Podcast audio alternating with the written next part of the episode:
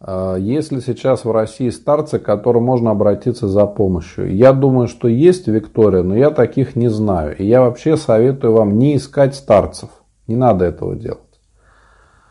А, я советую вам обратиться к своему батюшке в своем храме, в ближайшем. Желательно, чтобы этот батюшка был молодой, когда у него еще есть силы, желание помогать людям, когда у него еще не так много духовных чат, он поможет каждому. Но когда священник с годами становится старше, у него появляется много духовных чат, зачастую появляются какие-то административные обязанности – и в итоге у него все меньше и меньше времени на то, чтобы просто пообщаться с людьми. Не потому, что батюшка плохой, а просто у него другая жизнь становится.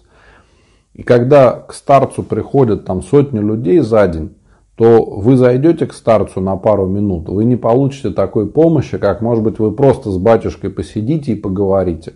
Какой-нибудь сельский священник, у которого мало прихожан, он с радостью вам поможет, выслушает вас, помолится и всегда будет рад вам помочь. Поэтому мой совет, попробуйте вот найти простых священников, которые будут рады вам помочь. И вы пользу от этого получите гораздо больше, чем от старцев, поверьте мне.